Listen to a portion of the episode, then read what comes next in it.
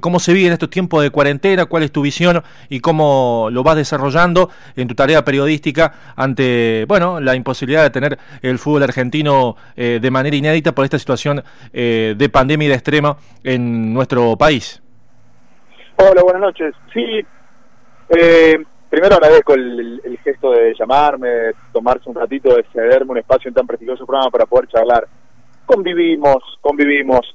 No me vas a escuchar salir a pedir desesperadamente que vuelva al fútbol. Descubrimos en esta pandemia, en estos tiempos de crueldad, de encierros que nos curan, que hay un montón de cuestiones trascendentes y de que se puede convivir sin el fútbol. No dieron la secuela como para que yo más allá de que respondería a lo que tengo ganas, estaría siendo bastante honesto con mi parecer, con mi sentimiento, mi deseo de que vuelva al fútbol. Pero yo no puedo salir a pedirlo cuando todavía ni siquiera regresaron algunas sesiones en el marco de la legislatura, eh, todavía no volvieron los colegios, hay empresas que todavía no regresaron, por lo cual salir a pedir, haciéndole caso solamente a mis ganas, sería mínimamente responsable. Así que convivo, tengo la particularidad de poder trabajar de otra cosa. O sea, no, no nací relatando fútbol, por lo cual tengo que trabajar de panadero.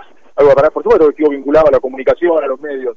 Pero no, no me asusta, por eso admiro y me identifico mucho con la gente que ha logrado reinventarse, que tenían un gimnasio y que ahora venden artículos de limpieza suelto y lo hacen con una sonrisa, con un entusiasmo, con una gana y van al frente. Así que convivo, convivo sin mayores dificultades. Me asusta alguna actividad fabril, industrial, comercial, educativa, tecnológica, que está por encima de un partido de fútbol. Eh, en tu relato, Matías, se describe eh, en cierta manera eh, tu gran porcentaje, si se quiere, de creatividad. De eso se trata, del hombre creativo, llevándolo al, laburante, al que, como bien vos decís, va al frente y ha tenido que modificarse para, para seguir remando en una situación que nunca antes había pasado. ¿Admirás de eso? ¿Admirás del tipo que ha logrado por ahí, bueno, cambiar de rubro? y dejar el lamento quizás de lo que dejó atrás de, tantos años de esfuerzo para algunos. Agradezco el piropo por lo de creativo, le pongo mucho esfuerzo, mucho entusiasmo a cada una de las transmisiones. Nunca voy a caer una transmisión despojado de contenido, sin saber muy bien qué tengo que decir. Las trabajo, me interesan, me gustan, entiendo que el público está esperando algo que a mí me gusta, lo tomo como un desafío. Sí, soy un admirador de las cosas simples y como no soy una persona tan futbolera intuyo como vos, no está el fútbol entre mis prioridades, no es de mis deportes favoritos. Sí me encanta la radio, me apasiona la radio, pero no iría a la cancha si no tengo que ir a transmitir un partido. Por eso admiro las cosas simples, las revueltas como muy populares, cuestiones que a veces son quiméricas. Tú decir, sí, pero lo quimérico es poco menos inalcanzable. Bueno, valoro mucho más el que aún sabiendo lo inalcanzable su objetivo, pone todo el entusiasmo y abraza una convicción. Así que sí, fíjate que cuando yo relato un partido de fútbol, difícilmente hable del juego, más allá de que lo conozco, ¿eh?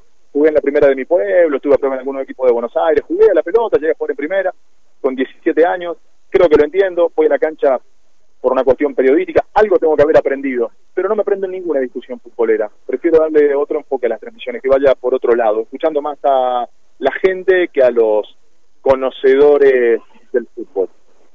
Eh, en una jornada que, que se, sigue el luto, al menos aquí en Río Cuarto, en la jornada de, ese 13 de agosto, eh, que quedará enmarcada para, para el periodismo cordobés, para el nacional, para lo que bueno ha significado eh, el turco Hueve, qué relación, bueno, evidentemente con mucha escucha, uno se desenvuelve en la actividad y obviamente ha copiado. ¿qué, ¿Qué te dice el nombre de, del turco Hueve, Matías? Muchísimo respeto y no quiero caer en la hipocresía y en la canallada decirle un montón de cosas bonitas ahora porque se murió. Creo que es un momento para ser muy respetuoso del dolor de la familia. Si lo que teníamos ganas de decirle, si lo que pensábamos no se lo dijimos cuando estaba vivo, desaprovechamos la oportunidad. Yo he tenido el privilegio de haber compartido mucho tiempo con él. Yo no era amigo, ¿eh? yo, no, yo no sabía cuándo cumplía años, ni pasamos vacaciones. Nunca fui a comer a su casa, ni él vino a la mía, por lo cual no voy a andar chapeando de una amistad que no es tal. Sí he compartido, naturalmente, porque hemos coincidido en muchísimas canchas, yo soy a relatar partidos a Buenos Aires, a Mendoza, con viáticos mínimos. No tenía para tomarme un taxi desde la terminal hasta la cancha, Defensa y Justicia, Merlo, Quilmes, complicado de la noche, y él me subía al taxi de la empresa que le financiaba todos los viáticos y él me llevaba, me llevaba con él. Literalmente me sacaba de canchas complicadas. Y me contaba un montón de historias y hace muy poquito tuvo un elogio que, que no creo ser merecedor. Él dijo, tengo la tranquilidad de que el legado se mantiene vivo y me cita a mí. Eh, así que son palabras que atesoro, pero tengo al mismo tiempo el placer de que alguna de las cosas que tenía para decírselo no, no, esperé hasta hoy que se muera para decirlo. Y lo vengo hoy, me han llamado, lo que es motivo de satisfacción, me ha llamado un montón de medios para hablar de Hueve. Y trato de ser bastante concordante, lógico, coherente con el discurso. El turco Hueve ahora, ahora que se murió, y sé que vas a saber entender la valoración, que de ninguna manera seré respetuoso porque no soy así. Ahora que se murió el turco nos, nos ha hecho quedar muy mal a todos los relatores. ¿Cómo nos hizo quedar mal? Sí, nos ha hecho quedar muy mal a todos los relatores. Porque la gente que prenda la radio ahora va a pretender que nosotros relatemos como él. Y no vamos a poder hacerlo. Lamento decepcionarlos, pero no vamos a poder relatar como él. Eh, bueno, sos un Matías eh, Uno TV, estamos hablando con Matías eh, Barzola, relator eh, de Radio Suquía en Córdoba.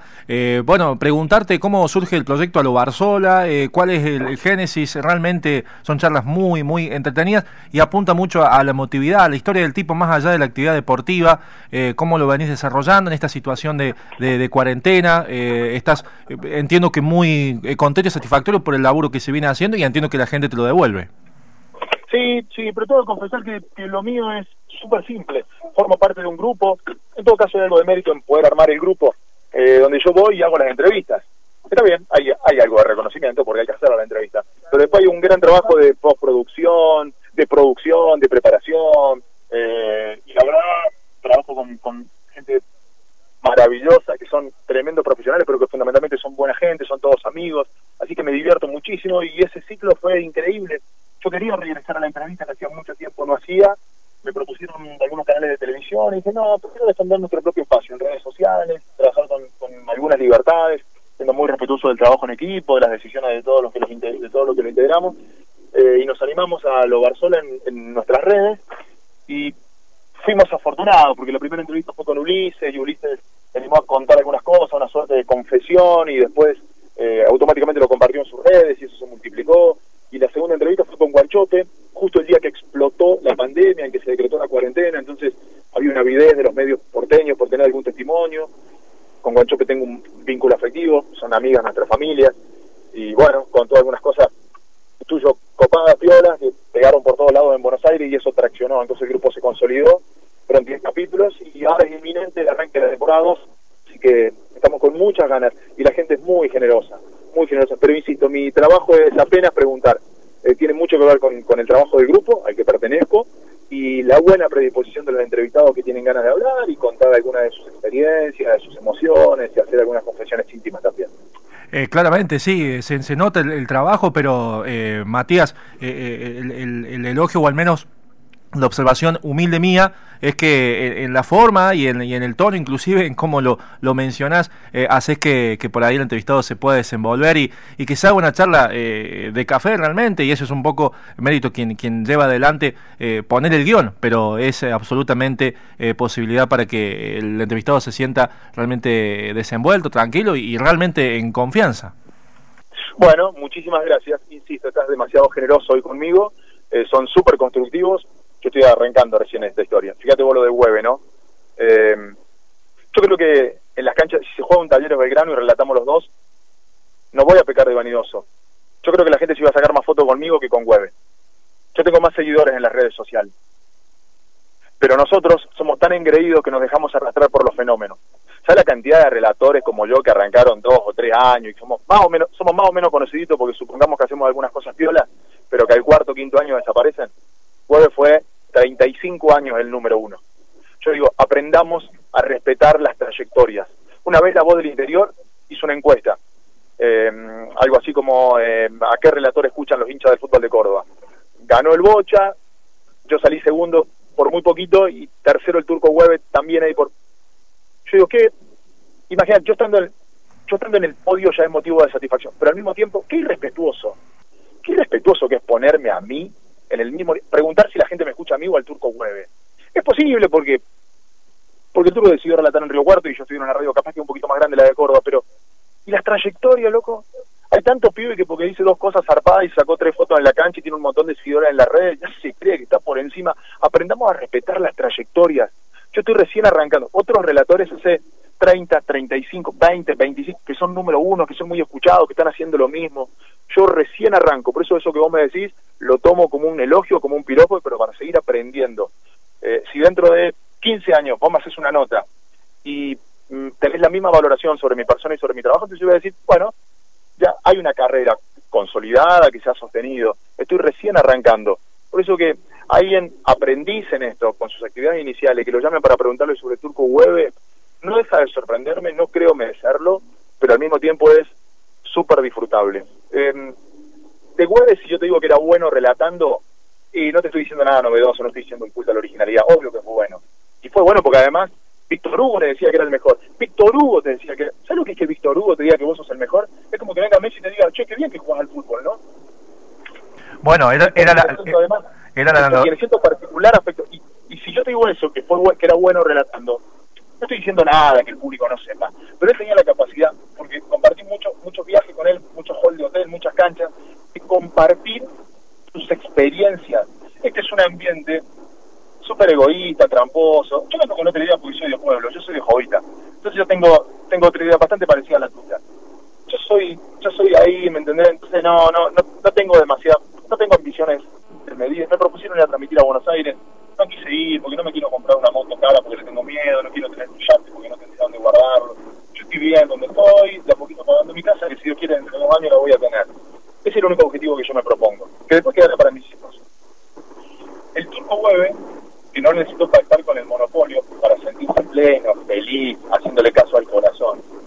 En este ambiente, signado por la trampa y por el egoísmo, yo voy a transmitir un partido y quiero que todo el mundo me escuche a mí, que a vos no te escuche nadie, que mi transmisión se escuche y que a vos se te corte el teléfono. Y si no se te corta, capaz que te lo corto yo con un alicate para que no puedas no pueda transmitir.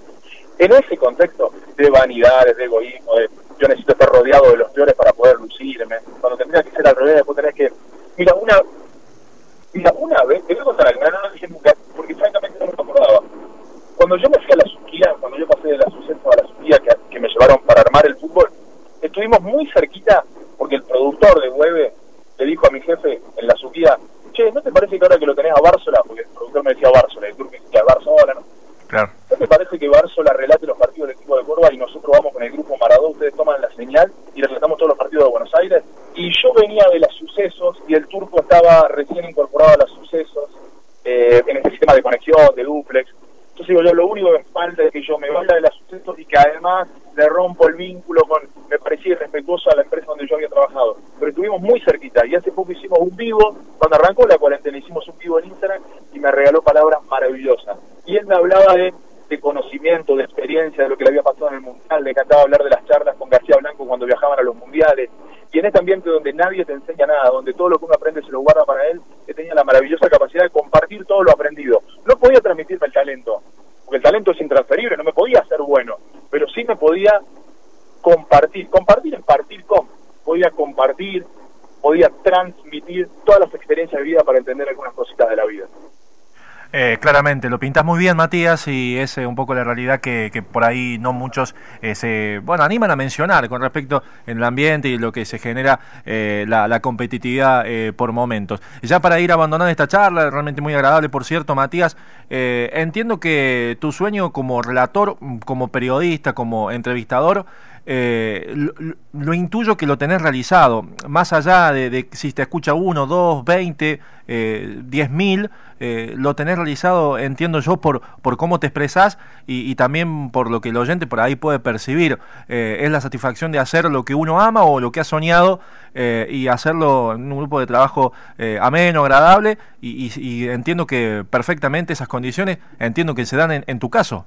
Sí, no, no, no, no, no me interesa la plata. Mirá que me propusieron ir a Buenos Aires calculo que podría haber ganado más guita, no, no lo sé, pero yo estoy también acá, me costó mucho irme de jovita y entender que algunas cuestiones vinculadas de crecimiento tenían que ver con esto. Cada tanto me llaman de jovita porque me dicen, che, qué bárbaro, vos siempre nombrás al pueblo, pero ¿a, dónde está el mérito en eso, en, nombrar al pueblo? Porque vos nunca te olvidás de dónde... ¿Cómo? ¿Pero a quién se le ocurre que uno se podría olvidar de dónde viene? Hace poco fui a transmitir un partido a San Luis, Juventud Universitaria de San Luis con Talleres no había cabina, pu, que hice, puse, la, puse el auto de trompa contra el alambrado y relaté ahí. Sí. ¿Te imaginás en el diario? Talleres es un comunicado especial, me llamó fácil, felicitándome por la pasión, porque yo le dije, presidente, le agradezco, pero yo relaté toda la vida. O sea, yo iba a los, cuando se los interligas, que, que para nosotros era transmitir a Champions, claro. yo relataba Campillo, Natalia, Winca, Valeria, realizó cuando jugaban los equipos de la Pampa en la liga nuestra, Y cuando se fue a la tenía que ir al norte de la Uraya, que tenía que Jorge Roa de la Carlota, que tenía que ir a, la boutique en General que tenía que jugar por Independiente de Luna Cabrera. Hacíamos eso, era, era el Maracaná para nosotros cuando teníamos un arquito con una lona. No le encuentro demasiado mérito. No le veo, una vez que a mi Chivilcura la arriba de un baño. El relator del pueblo, arriba de un baño. Yo no, no, arranqué relatando la cancha de Vélez o en el Monumental o ni siempre. Fue súper piola esto, me pasan a buscar un taxi, subo en un ascensor a la cabina, tengo un productor que me lleva todo. Una toallita, papel higiénico, algo fresco para comer, algo para tomar, termina el partido, otra vez me taxi me deja la puerta de mi casa. Pero yo esto lo estoy disfrutando porque yo iba a relatar en la bicicleta a la cancha del Deportivo de Primera y en el tiempo la de la comisión me llevaban los papeles y o no, no, le veo demasiado mérito. ¿Será que nosotros lo que venimos del pueblo tenemos otra concepción, otra mentalidad? No somos mejores, ¿eh? pero somos más agradecidos. Yo todavía sigo entrando acá a un local y buenas, y ya sé que no me van a saludar. Y me pego un broncón e insisto, buen día, buen día, cada tanto uno me saluda y ya se enganchan los otros. Eh, yo creo que la gente del, pueblo tiene que venir a los Todos los que somos de Jovita tenemos Jovita, Jovita, Matal y San Joaquín, Maquena, Tosquita, San Basilio, todos. Tenemos que venir a la ciudad, tenemos que ver cómo es un edificio, cómo funcionan los semáforos, cómo hace la gente cuando sube a los colectivos, pero la gente de la ciudad también tiene que ir al pueblo. Y tiene que entender que la bicicleta la puede dejar, apoyar el pedal, el cordón de la cuneta y no va a pasar nada. Y si te lo olvidás, alguno te la va a remar porque sabe que esa bicicleta es, de, tal, es del sobrino del médico, o del hijo del comisario, o del que juega el 4 en confraternidad de Montero Gaucho. Entonces hay que descubrir eso, esa bonomía, esa simpleza, eso no, nos hace nos hace bien, nos hace bien. A veces creo que lo, mejor que me pudo haber pasado es, nacer en un pueblo donde a los viejos los tratás de usted, que los respetan sencillamente porque ya lo vivieron. Y tiene que ver con esto de las trayectorias. A veces cuando alguno se embola conmigo en las redes, me pone, eh, aguante el bocha. Oh, qué piola que sos, boludo, más vale que aguante el bocha. Hace 40 años que es el número uno. Eh, no, no, no, no, me corre con eso, por eso aprendí a, a respetar la trayectoria, que la gente grande tenés que escucharla. Somos a veces nosotros unos pendejos engreídos que nos creemos que sabemos todas, y ni hablar de los periodistas. Los periodistas tenemos un montón de respuestas, pero no nos hacemos ninguna pregunta. Por eso, eh, hablar con vos, a mí me llamó un productor tuyo, después me llamaste vos, y dije, no, no, me digas más que me vas a llamar, vos llamame y yo salgo al aire, tengo el, compromiso, tengo la responsabilidad de charlar, de atenderte y, no hacer una nota a las apuradas. Tengo que darle todo, todo el tiempo que merezca porque porque entiendo entiendo cuál es el laburo de ustedes porque de ahí vengo básicamente. Bueno, Matías, el, agradecimiento eh, no deja de serlo, pero bueno, eh, obviamente, uno te va conociendo un poco más, teníamos la posibilidad de, de, por ahí en los relatos, por ahí un poco más en la entrevista, de, tu forma de, llevar adelante la, actividad del periodismo, y por supuesto que sí, de, Magazine Deportivo, recorriendo torneo Federal C, torneo del interior, torneo regional ahora, eh, siguiendo los equipos de Río Cuarto en cualquier lugar, y, y quienes están por fuera, yo en Central Informativo, bueno, tienen todo eso que vos describís del auto o del remolque, de, lo que fuera que en alguna situación, bueno, la, pasión se lleva igual, se transmite y como bien decís, se disfruta cuando hay una cierta comodidad, pero eh, del origen no, no, hay que, no hay que olvidarse y lo reivindicamos y totalmente lo, comparto. Matías, agradecimiento, eh, lo mejor para vos en tu carrera, estaremos, eh, por supuesto, si necesitamos la posibilidad de consultarte, te estaremos consultando sobre alguna situación, alguna opinión sobre lo que lleva adelante la actividad, la profesión o cualquier sea la temática. Muchas gracias, tiene el teléfono, lo que precisen y ojalá hayamos sido dignos de la pasión de Turco. Bueno, muchas gracias. Matías, un abrazo.